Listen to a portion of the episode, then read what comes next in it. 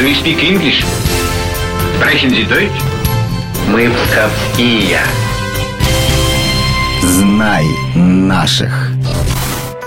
Решительно всех приветствую. У микрофона Алина Махиня. 17 марта – день рождения одной из главных достопримечательностей Псковского края – Пушкинского заповедника. Музей создан 94 года назад, и его нынешний облик во многом заслуга этого талантливого человека. Конечно, я говорю о легендарном хранителе Пушкиногорья Семене Гейченко. Семен Степанович родился в 1903 году в Петергофе в семье военнослужащего. После окончания университета становится сотрудником управления Петерговских дворцов-музеев.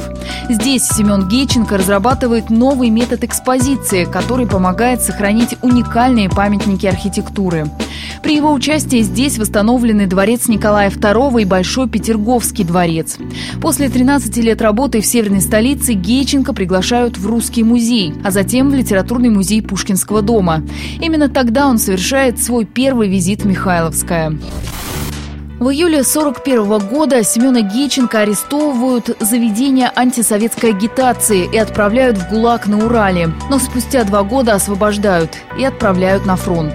Будучи минометчиком стрелкового полка, Гейченко участвует в освобождении Псковской области и в 1944 году получает тяжелое ранение. Ему отрывает левую руку.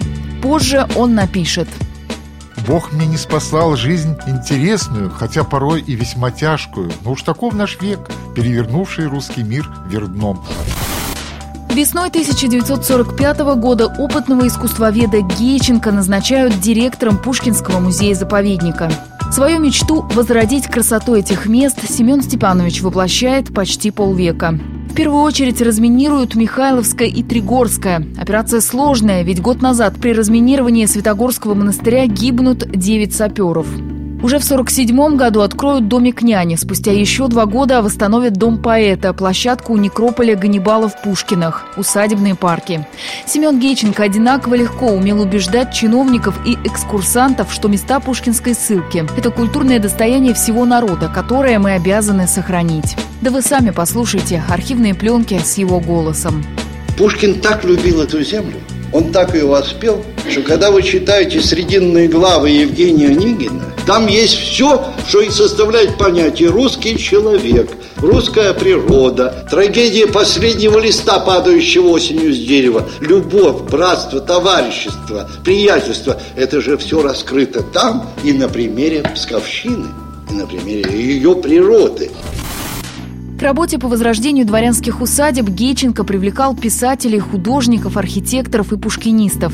Сам Семен Степанович разработал десятки тематических экскурсий по Михайловскому и его окрестностям. Возродив Пушкиногорье в буквальном смысле из пепла, Гейченко сделал заповедник самым посещаемым литературным музеем страны. А ежегодный пушкинский праздник поэзии в 1967 году получил статус всесоюзного и проводится по сей день.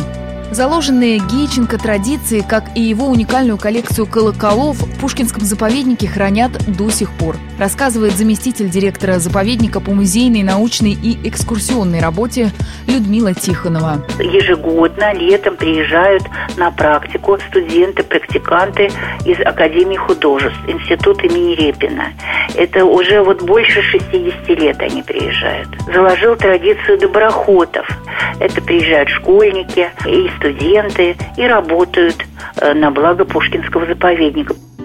За заслуги в развитии культуры в 1983 году Семен Гейченко первым из музейных работников Советского Союза получает звание Героя социалистического труда.